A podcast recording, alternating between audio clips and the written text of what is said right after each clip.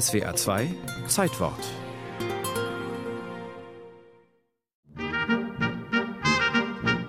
Es war ein Sonnenbad mit Folgen. Am 16. November 1888 verurteilt das Königlich Bayerische Landgericht München den Maler Karl Wilhelm Diefenbach nach nacktem in der Sonne liegen zu sechs Wochen Haft. Seinen Schüler Hugo Höppner, genannt Fidus, zu drei Wochen und zwei Tagen. Im Urteil heißt es, die Angeklagten hätten sich bewusst sein müssen, dass das Entblößen der Geschlechtsteile die Sittlichkeit des Publikums verletzen muss. Wenn dieselben vorbringen, dass sie das Nacktgehen im Interesse der Gesundheit tun, so fragt es sich zunächst dennoch, ob zu diesem Behufe auch die Geschlechtsteile nackt sein müssen. Diefenbach, der Hauptangeklagte in diesem ersten Nudistenprozess der Geschichte, wird 1851 im hessischen Hademar geboren.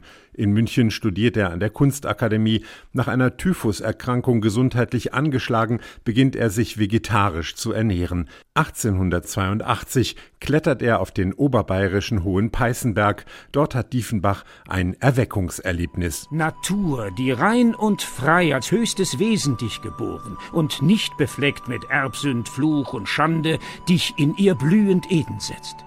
Erkenne dich, Mensch, in dir ist Gott.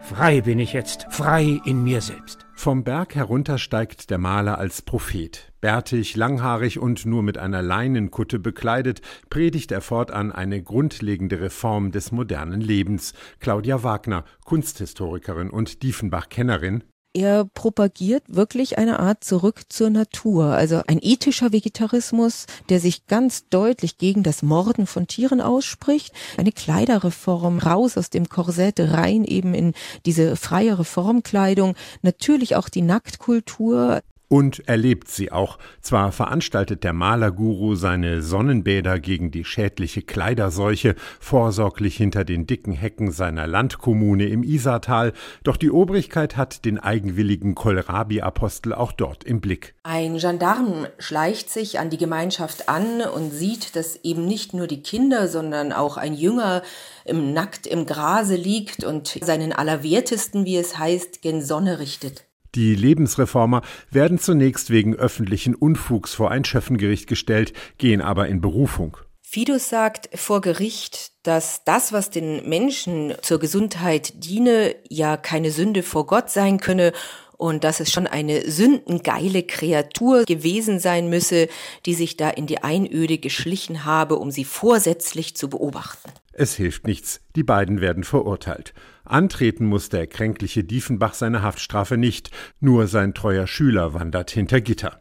Zehn Jahre später entsteht in Essen der erste FKK-Verein. Der Vereinszweck kann natürlich nicht so deutlich benannt werden, weil es zu der Zeit dann sittenwidrig war. Interessanterweise eben sind es vor allem Männer, die sich da zusammenfinden und die hoffen, dass sie dann nackte Frauen sehen können, aber Frauen kommen dann nur sehr wenige. Weiß der Berliner Historiker Hans Bergemann, der sich eingehend mit der Entwicklung der Freikörperkultur beschäftigt hat. Um 1900 kommt das Nacktbaden an Nord- und Ostsee in Mode, aber erst 1942 erlassen die Nationalsozialisten eine polizeiliche Badeverordnung. Da wird tatsächlich FKK legalisiert, so wie wir es heute auch kennen. An ausgewiesenen Stellen darf man sich nackt ausziehen, aber eben nur da. Heute haben die Anhänger von organisiertem FKK Nachwuchsprobleme und auch die vielen Nacktbader in Parks oder an Baggerseen werden weniger, ganz ohne Nudistenprozesse.